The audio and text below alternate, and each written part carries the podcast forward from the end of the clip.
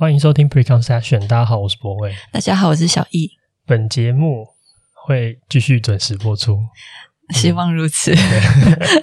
目前都坚持住了，加油！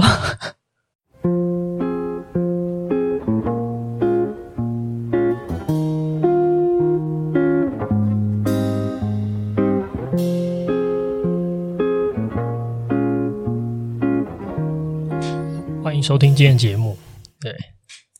今天也是一个预录集，因为小鱼要飞走了，我们就是抓紧我还在的时间来做预录集。没错，可是其实大家都是预录吧，哪有人就是真的在那个时候？我们之前真的都蛮及时，就是录完马上剪，马上上。哦，除了好味小姐吧，那应该也是半夜剪，半夜上。对，就比较疯狂一点。是，对。好了，那今天想要跟你讨论的东西，其实是。我觉得算是我人生一个很很喜欢研究的主题，就是审美。审美对你来讲是什么？我觉得是哦，你这个问题啊，审美对我来说是所有最值得研究的议题里面，呃，可能就是前五名吧。就审美对我来说很有意思。嗯，你之前也蛮常讲，比如说价值，对，或者是一些。我我觉得审美就是你想什么是审美。我们正常人理解的审美，就是我去判断什么东西的优劣嘛。嗯，我比较喜欢这个，我比较讨厌这个。嗯，所以是一种排序吗？对对对，它其实是一个排序的过程。嗯，然后刚才讲到价值，呃，我之前有跟我的伙伴讲过一句话，我觉得很重要，就是所有的价值观。真正就是我们不是在争论公平重不重要、自由重不重要、安稳重不重要，或者是一切的价值观，我们都不是在争论它本身重不重要，而是它是跟别人比之后谁重要。你是说把这些都排排站放好，那你会有一个排序？对，所以真正会有冲突，譬如说我们会吵架，或是是那两个阵营的意见不合，通常真正不合的东西，不是他觉得东西 A。重要 B 不重要，而是他觉得 A 跟 B 都很重要，嗯、但是 A 比 B 排在前面。嗯，然后另外一个阵营可能就相反。哦，就像吵架的时候，我说你的态度才是比较重要的。我觉得事情的对错也很重要啊。对，就吵到某个阶段，就是你态度的问题了。对，对，对，这这就是一个例子，就是很多时候我们。在真正 argue 的东西，不是那个东西本身，而是这个东西跟相其他万事件的万物相比之后，哪些东西重要一点？嗯，所以对我来说，审美其实是一个非常非常有意思的原因，就是因为每一个人的排序都不同，然后你必须要解释为什么你这样排序，或是这样的排序的，你牺牲的那个东西是不是比你不牺牲的那个东西更不重要？嗯，对。然后我觉得这件这这个争论或这个思考。会影响一个人的养成跟他的所有的几乎，嗯，我我觉得几乎是所有的决策吧，人生的所有决策。可是既然是排序的话，应该很容易变动吧？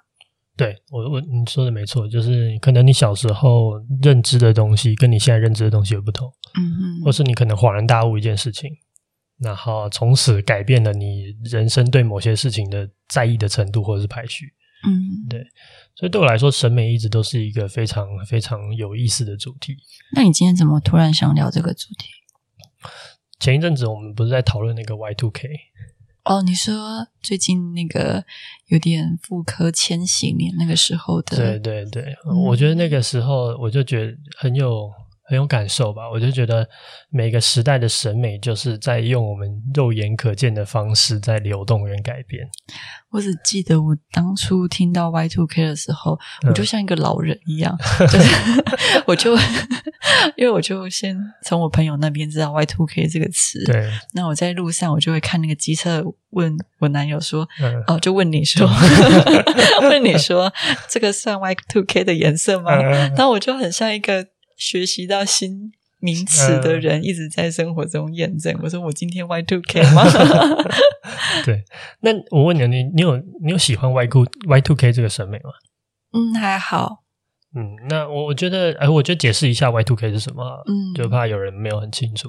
大概就是两千年之后的这一段时间的生活的形式产生的一种文化，或者是一种生活的形呃审美节的形式。嗯，美学形式，明度、彩度高的穿着颜色，然后有一些泡泡袜，对，然后可能有一点有一点复古的感觉。嗯，CD player 还是对对对，还是 Walkman，好像好像应该已经到 Walkman 好像都可以，没有，好像我没有听过掀盖手机，哦，对对，掀盖手机，对，对，我就我觉得 Y Two K 其实就是我们小时候啊，你还有印象？你小时候有这一段时间吗？我要很仔细的思考一下，两千年吗？还是对两千年前后？两千年前后，就是它其实一个一你说买盗版 CD 的那个时候？就是我们那个时候在玩滑盖手机的那个时候。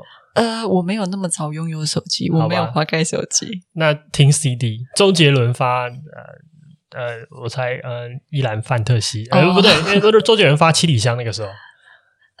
你知道为什么我有印象吗？太难了因为我那个时候我有一个朋友 烧了一张盗版的七七里香给我，哦，嗯，就大概那个时候。了解。然后我那个时候有一个 CD player，嗯就是嗯嗯然后而且我还把它执着的要放到口袋，那个怎么放进去？你口袋就变很大一包。好烦。对，就大概是那个时候。嗯然后会提到这个，我觉得有意思的原因其实是这样，就是我觉得我可以感受到一个时代的审美的变化。就是过去我们可能没有觉得这样子的审美是有趣的，嗯，或这样的东西是好玩的。嗯然后一直到前几年开始有人会提这个字眼，嗯嗯嗯。然后我觉得这一次是真的好像进入这个视野，是因为那个韩国那个女团 New Jeans，嗯，对，然后他们处理操作的很多东西都是这个逻辑。嗯嗯嗯，其实还有很多，我觉得 ADA Rising 也是很会处理这个很特殊的这个风格的包装的一个音乐厂牌。是，嗯 Anyway，我就是我我我感受到一件事情，就是我们小时候可能觉得普通，或是我们甚至不在意的日常，在这个时代突然就被拉起来，变成是一个诶优质的审美选择，至少对某些人来说是如此。对，然后我对我呃，我觉得这件事情有趣的点在于，就是你想，就是一个审美品味的崛起是怎么发生的？什么意思？就是我们什么时候开始觉得哦，比如说我们什么时候开始觉得油头是一个好的发型、帅的发型？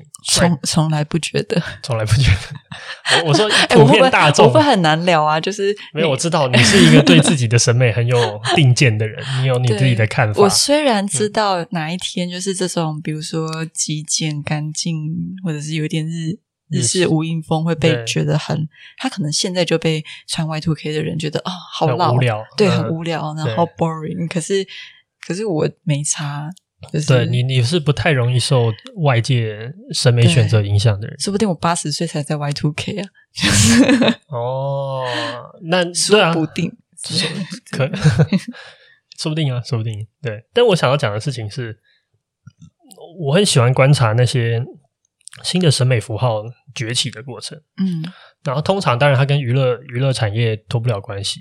哦，你是说他有先有一个先驱，有一些人这么做，嗯然后带领，所以你会觉得那些娱乐产业的人，因为也一定不可能是 New Jeans 自己想要这样穿，对是打造他们的人，对，然后找了一个过去可能在觉得可以变成新的潮流的一些，嗯、没错没错。哦哦，但是讲细致一点的话，首先它必须要被凝结。就是 Y two K 这件事情的感受跟象征，它必须要被诠释。自由、充满希望、叛逆。呃，我觉得，我我觉得不是审美新的审美的出现是叛逆，那跟它是否用哪一个审美形式出来包装是没有关系的。哦只要跟过去不同，我就是叛逆。所以其实无关它本身是什么。嗯，但我想要先讲第一件事情，就是在 New Jeans 出来的前几年，我其实就有听过 Y two K 这个词，然后我就我也看过所谓的 Y two K 的这个东西出来，所以我觉得最一开始是来自于一些人，他们可能是有一点，我觉得他可能跟你很像，他们也是对自己的审美是有一种坚持或在意的，或者他也不在意别人的选择，然后在这个前提之下，他可能找到他的童年的某些回忆，或者童年的一些生活。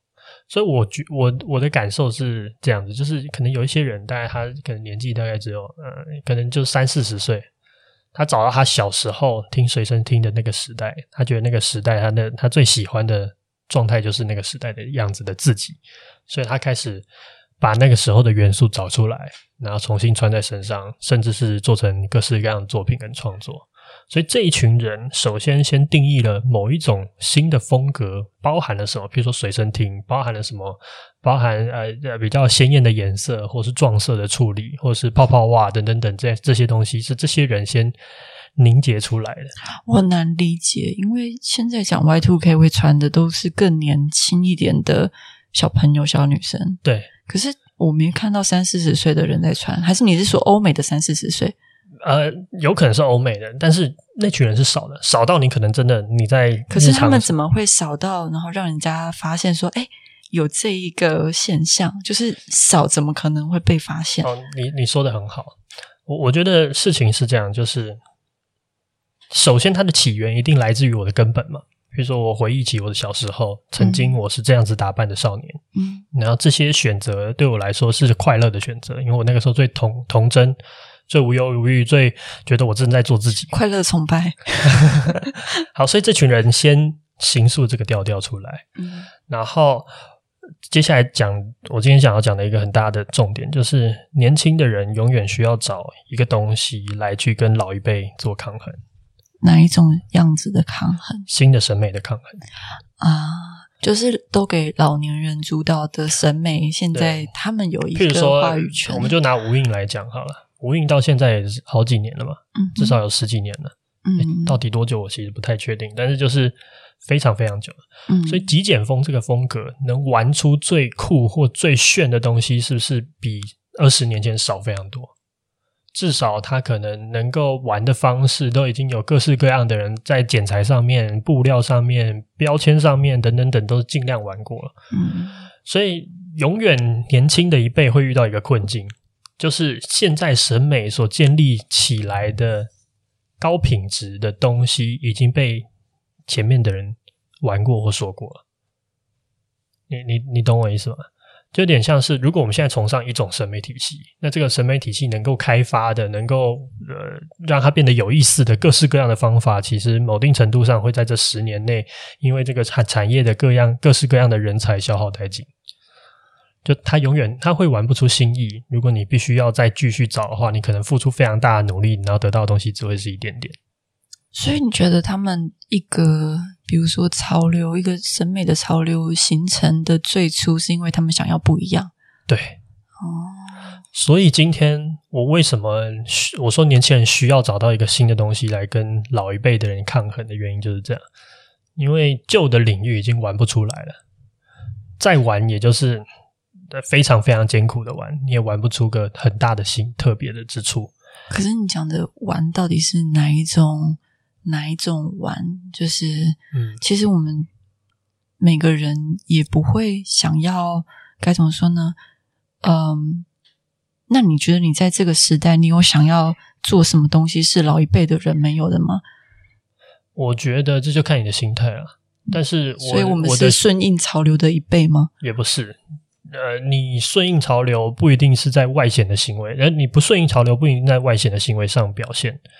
你可能在思想，或是你的工作的样态选择，或是你心目中的价值观选择，你可以不顺应潮流。说不一定是，对对对，比如说穿着的，对对对。但是我觉得年轻的我们没关系，年轻的我们其实是非常在意外表的。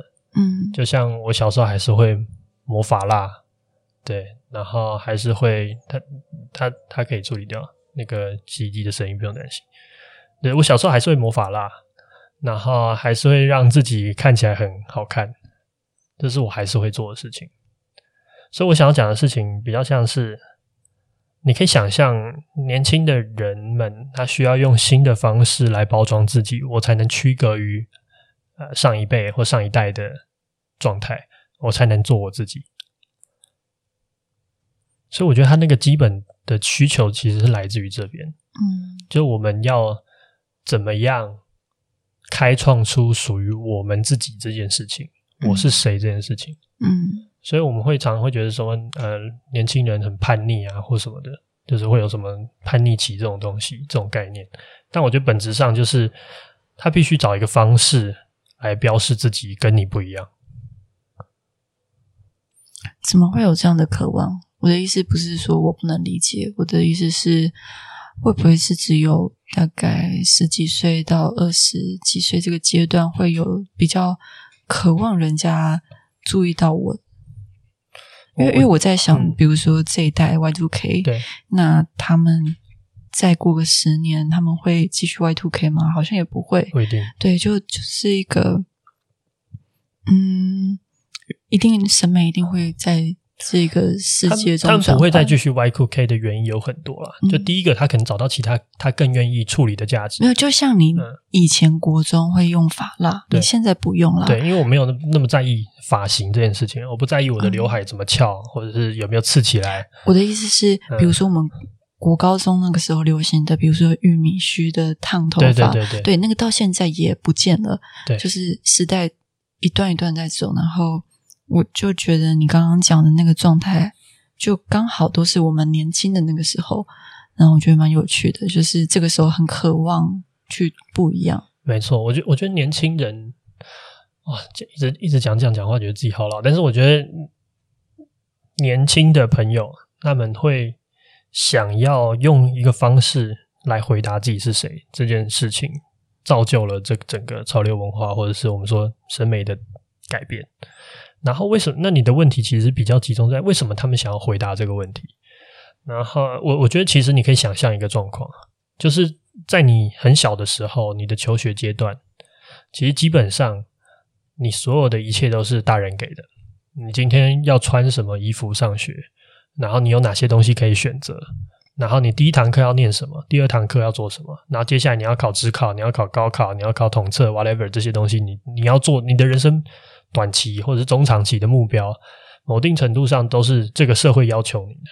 你的所有的选择，你你要做的事情，能做的事情，通通都不是你可以操控的。所以在这样子的环境下成长，或我们都必然一定程度会在这个样子的环境下成长。但是你可以想象，在你的目标是别人设的，你的 daily 的安排是别人决定的，你会很容易。会丧失，你会很难回答说：“那我是谁？就是我什么东西属于我，是来自于我的。”所以穿着变成是一个那个时候最容易处理的一种范畴，这是第一个。然后第二个就是，你也会到一定程度之后，你会想要脱离父辈，就是脱离上一代对你的影响，你会更渴望的有办法表达，或是有办法去成为。你认知中自己的样子，对，我一直觉得那个阶段很很神奇，就是，嗯，比如说你，你可能国高中的时候，第一次开始拿着零用钱或压岁钱，然后去买自己挑选的衣服，而不是你爸妈带你去挑的挑选的衣服的那个时候，或者是。呃，我那个时候还有那个叫什么邮购吗？就班上女生开始传阅那种邮购本，你开始去做那些你自己的姓名贴，嗯，或者是你去买一些呃圣诞节给朋友的卡片，就是这些购买的选择，它都会让我觉得那段时间很很开心，很愉快。就是我开始可以慢慢的。把我自己的样子做出来，就是比如说以前都是可能爸妈帮你挑选的书包，对，然后铅笔盒，对，你虽然可以加入一点自己的意见，可是后来就是会越来越多，然后嗯，在同才之间，而且那个时候的同才看重同才的心情更大，就是你会开始留意可能班上的同学最近流行什么。嗯，拍贴或者是做一些什么？哦，对，现在 Y two K 是不是也有拍贴？对，也有拍贴。哦，拍贴也回来了，很惊人。我那天才去拍了一个。对，我三十岁了。嗯，对，所以我我觉得你刚才形容都是那时候的一些心境，你的快乐可能更多的来自于，就可能当下想，或者是现在去回忆不会很明显，但事实上你就是慢慢的抓回一点我自己是谁的决定权。嗯，我我我决定这个东西是我的，所以我贴一个贴姓名贴。嗯嗯，或是我决定今天下课我要跟同学去玩拍贴机。我在意别人怎么看我。对，因为我我我想要脱离，我想要有一个独立性，嗯、而不是叉叉叉的女儿，或者是爸爸妈妈口中的宝贝。应该还是有一些那个时候觉得那就交给长辈决定就好。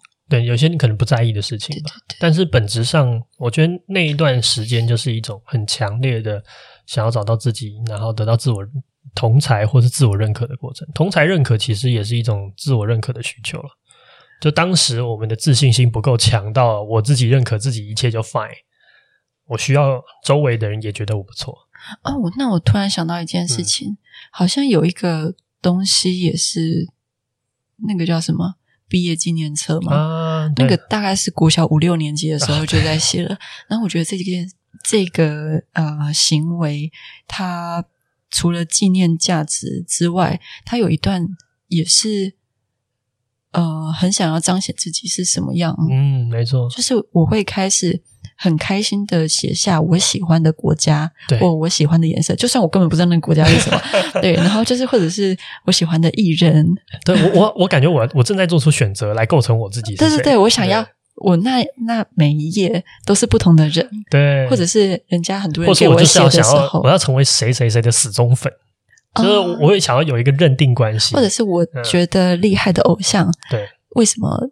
就是人家会说，哎，你为什么会喜欢这个？还有听音乐那个时候也是啊，啊，品味品味的很好，我听什么听什么，然后你们才听什么什么什么，就是我觉得各式各样，但是某定程度上，你都可以把它视为同一同一个需求的满足。就我要去 identify 我是谁，我是。我觉得那个时候就很像我们开始。刚开始拿到一些画笔，然后就一直开始很用力的上色，对，蛮用力的。我觉得就是不管还有没有办法描绘出你自己，或者你熟不熟悉这支画笔都无所谓，你就是想要很，很开心，你终于有画笔可以画了，对，对，对，对，很开心又很蛮不错，很用力，对，你就好像突然掌握了这个画的风景的样子，嗯，对，所以，所以这就是我们第一波审美的形成。我想要讲的事情是这种感觉。嗯就是当时我们对自我认知的定位的需求与渴望，强迫我们在糊里糊涂的状况下做了很多审美选择。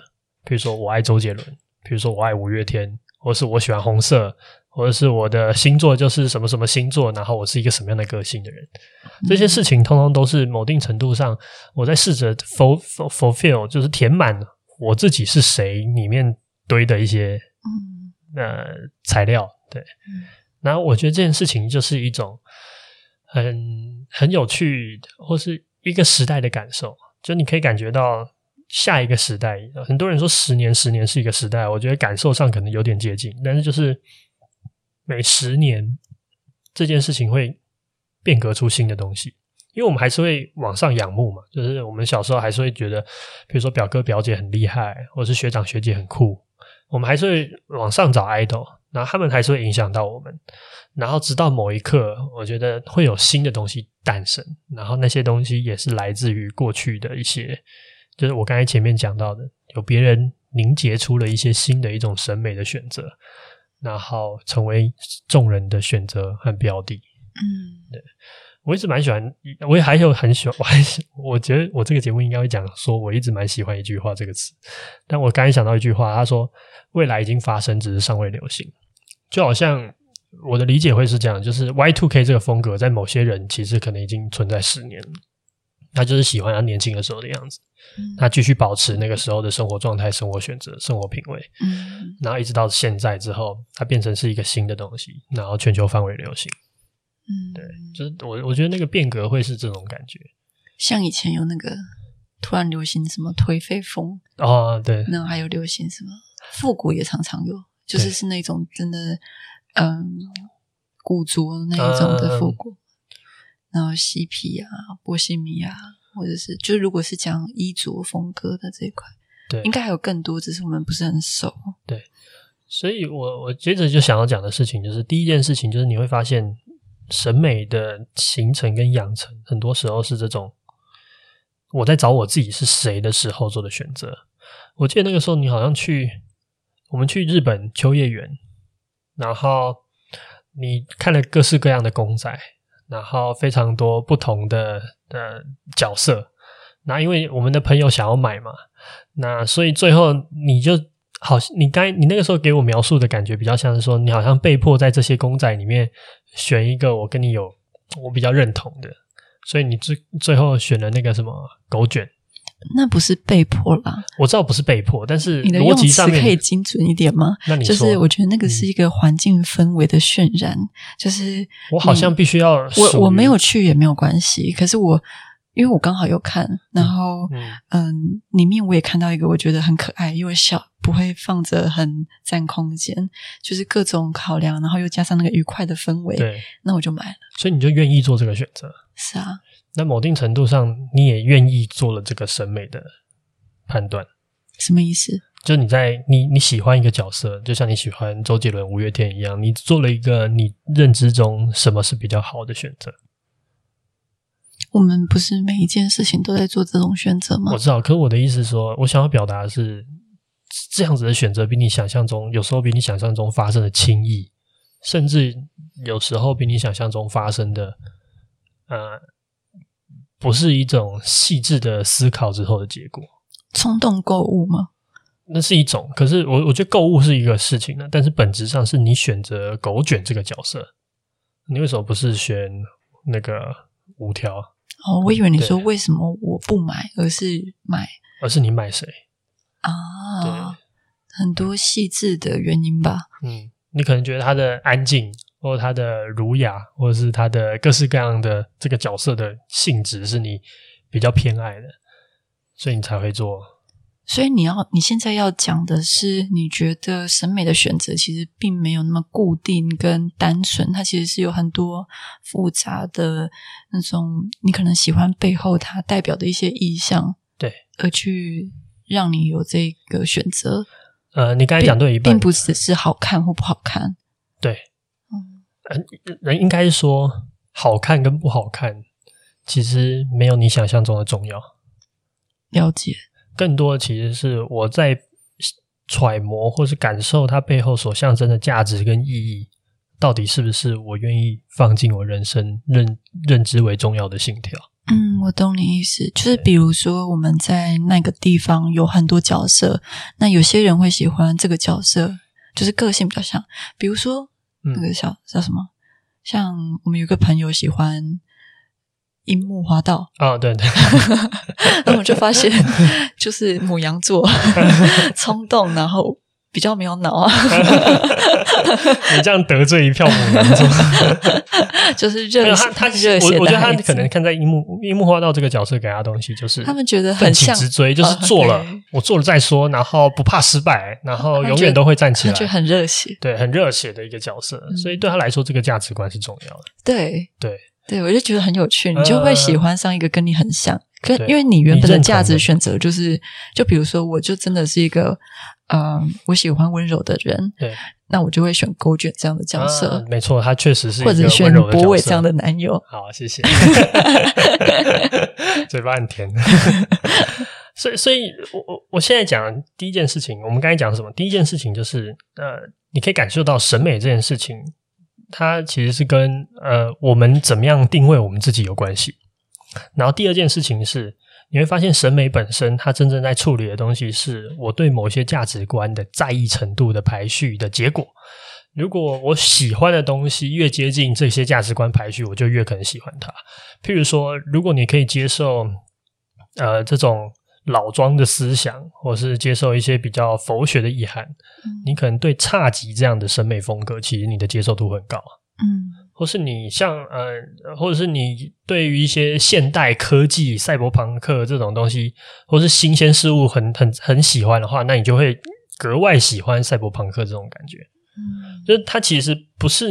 好不好看而已，甚至我觉得它有时候好不好看的重要性真的没有那么高。嗯，它在于就是它到底有没有位列列出那些你喜欢或心之向往的价值观在里面。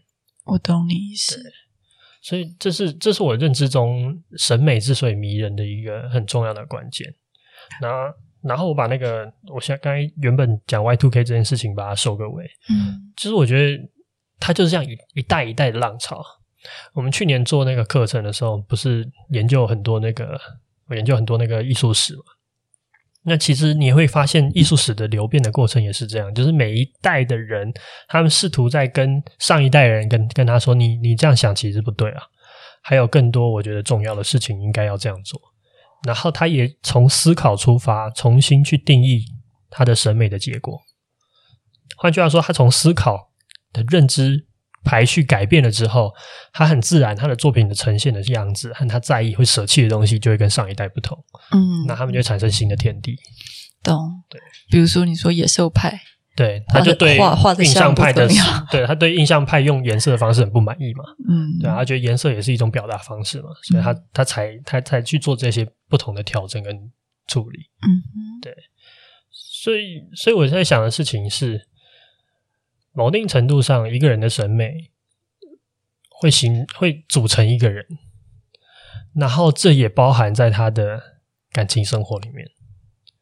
就像你刚 前面夸我那样子，一定程度上，你的审美其实是来决定你在爱情里面你期待什么样子的关系，跟你扮演什么样的角色，以及对方扮演什么样的角色的一种选择。所以，我我觉得这件事情有趣的，最后最后，我觉得为什么它会对我来说是重要的，或者对我来说，一个人的审美的象征的程度，比我想象中高非常多。就你会发现，这个世界上啊，所有值得讨论或者值得聊起来有趣的事情，它其实都是一种审美。那审美最后最最最最大的一个特征，就是它。不一定是对的，也不一定是错的。它没有标准答案。优于谁的审美这件事情。没错，绝对不会有优于谁的审美。嗯哼。那你可你可以有多数的审美，但和少数的审美这样。主流的审美。对，主流跟小众的差异。嗯。但你不会有一个比较优秀的审美选择。嗯。对。然后我我觉得这也是一个很重要的概念吧，就是其实所有的事情。我们在讨论的时候，他最后其实都对我来说，他就落到一个审美的选择，不管是价值观上面的，还是嗯我们认知中的比较呃视觉上面的审美。那他最后落到这个审美的选择，他才会变让这个世界变有意思。因为这个世界本来就是各式各样不同的价值观碰撞累积发生的。在一千年前，可能没有人天赋人权这个概念，大家就是。觉得人的权利来自于君那个天上给的，那那个君王君权神授，所以君王有最多权利，那他再分配下去。有些人出生就是农奴，那他一辈子就是农奴。对，一直到后来我们这样的价值观改变之后，所以对我来说，这也是一种审美的改变。当思考影响我们看这个世界的方式之后，审美就会发生改变。对，那我想一下，其实本质上。我今天特别想跟你分享这个东西，就是我会感觉到很多人有时候会去用自己的审美去看待别人的选择跟生活方式，嗯，然后这样子的处理方式，很多时候并不是一个真正能够帮助到别人的方式。没错，对，我们常常会带着一种我们比你优秀，或者是我们要去改造，要去改造，对，拯救。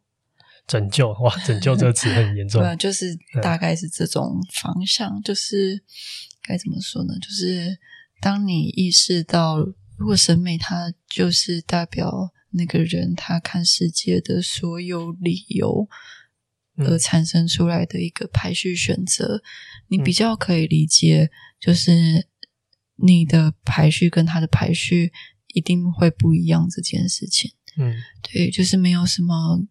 我就是比你懂这个世界上怎么样做更好、更漂亮。那你要听我的，你要你要变得像我的审美一样。可是，对啊，我觉得，我觉得就是，嗯，跟家人相处吧，嗯、或者是跟上一辈、老一辈的人相处，然后你也会开始意识到，你以前的想法很单纯，可能你就会觉得，哇，那我是不是？嗯，把家里弄得再更干净一点，或更符合我自己的审美一点，嗯，那大家就能接受。可是其实不是，他们有他们的习惯，对，他们有他们觉得温馨的方式。哦，对，你妈可能，或是你的亲家人，或者是你妈，对，就是家人们对什么东西是温馨的家的想象是不同的。对啊，嗯，所以变成是我们好像一定程度上想要让我们的审美。来来处理这一块，就会遇到问题。嗯，所以我觉得审美还是会变的。所以如果今天是呃每个每个个体不同。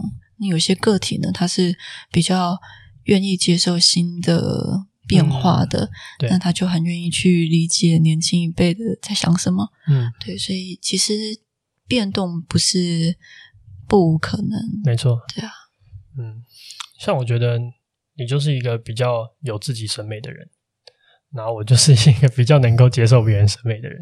哦，是吗？对啊，不然这个家长这个样子。你觉得功劳是谁比较多？也没有，我觉得你在我不在的这段时间把家弄得很干净。好，谢谢大家。嗯，对啊。然后，所以回头回头讲讲到人生的审美这件事情上，呃，我觉得最有感触的事情是这样，就是你可以想象，这个世界上所有有可能会错的东西。换句话说，就是审美的这样子的东西，它才是唯一有值得讨论的事情。那些不会错的东西，譬如说太阳从东边升起，西边落下，真理，这对这没有什么好讨论的，这也不会让这个世界更有层次或更多元。所以，只有那些关于审美的东西，有可能会错的东西，甚至是一些。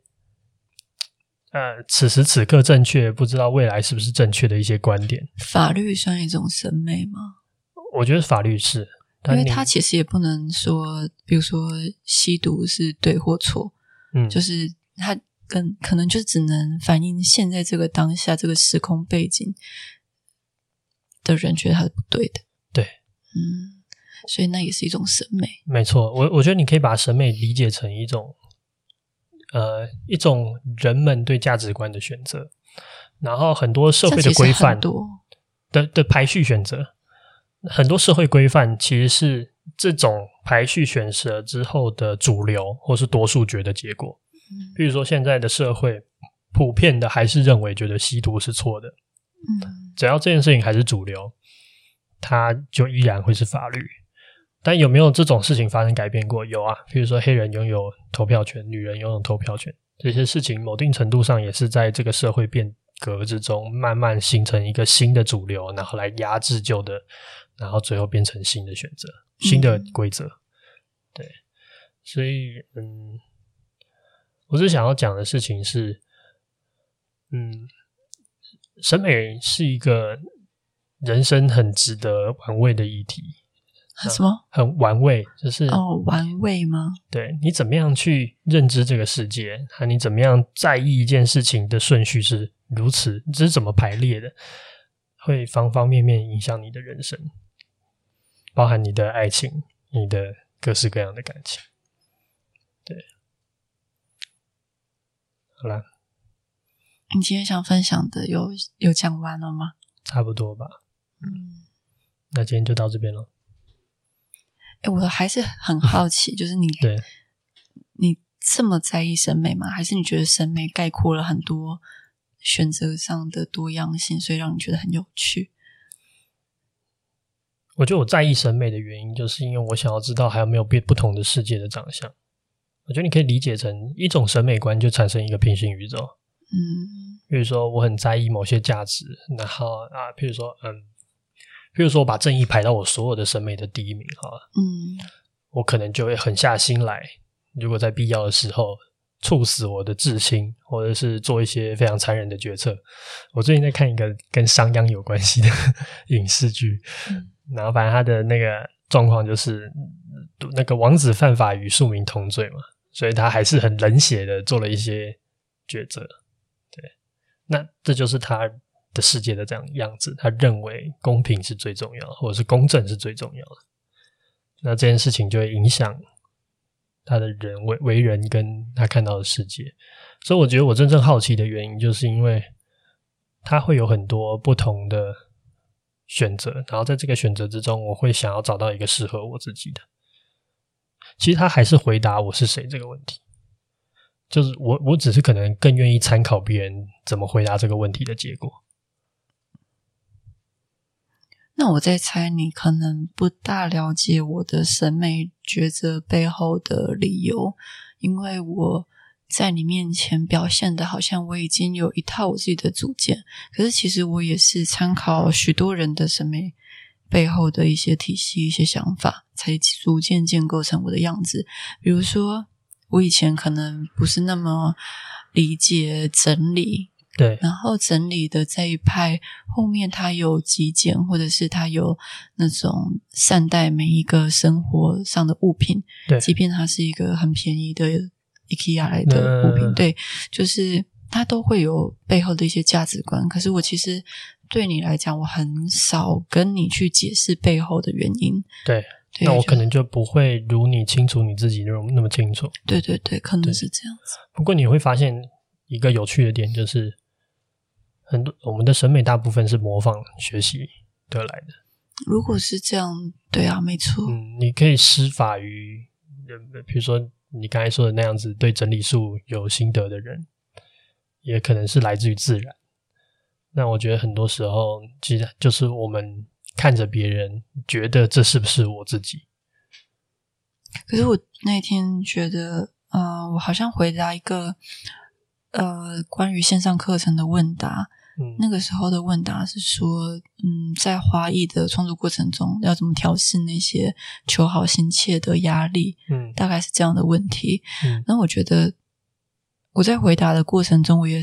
重新思考了一下，就是我们做出来的形式跟我们追求要去的地方，这件事情其实没有那么重要。就是就像它背后，你就重新思考为什么我要做这件事情。那那个心情，就是你单纯喜欢花，或单纯想要。更多的机会接触花，或者是从花身上感受到更多比较温柔的感觉，嗯，这都是理由。然后我就觉得这些心情，它才会是比较重要的，因为后面那些压力可能就变成，可能加入一些比较心态，或者加入了一些自卑感，嗯，就是你放了太多其他的东西进来，可是你最初的那种很。感性感受的东西就被模糊掉了，嗯、所以，所以我其实觉得，嗯，再怎么美，它背后的那个带领你进去的做选择的这个理由跟价值会比较比较重要。嗯、对对对，会把你把你带回初心一点。没错，我我觉得你讲的很好，嗯，但是同时也出现一个刚才讲的东西，嗯，你的这样子的世界观也是来自于一种审美，你的审美叫做初心是比结果更重要的，所以也有人是那种我就是结果比较重要，对，我希望成就非凡，我中间可以经历坎坷痛苦无所谓，但是我希望最后有一个伟大的作品在那边，嗯，也有这种啊，但是他可能就。不会跟你聊得来，我懂我懂，他就觉得我很懒散，对，怎么可以这么懒散？呃、对，也可能就有这种，但但我觉得你刚才那个例子就是很好，嗯，就他他就是一个审美的结果，嗯嗯，那你说你的比较对，那他那样子有绝对错吗？好像你也没办法，好像也没有必要跟人家吵这种东西，对，但他们你们两个的选择就呈现不同的世界，嗯嗯，好啦。那我们今天节目就到这边喽。嗯，那就多一个方式让大家思考一下人生的选择。当你跟别人在吵架的时候，会不会只是审美的不同呢？那我觉得审美的不同才要吵。嗯，可是有时候你就觉得啊，那只是审美不同，那就不用吵了。啊，当然你也可以这样想。可我我觉得，我觉得本质上就是值得吵的就，就没有谁对谁错啊，就是因为谁对谁错，你才会很。很生气，说就是这样才对，你才会很生气。可是如果只是审美的不同，就觉得那是你的自由，我的自由了，是没错。嗯，但还是这也是一个审美选择。对，好，我我觉得这个可以乱会回到这个可以再归大强，再再找一集讲这个这个东西叫做相对主义。就是 他，他对我来说，他是一个诱惑。然后我也曾经对这件事情会觉得啊，反正你你你你做你想做，我做我想做，那就是大家各各过各的。但是某定程度上，我觉得他也有时候在规避一些你对自我认知的过程。对，好，那就下次再聊喽。OK，好，那大家晚安。大家晚安。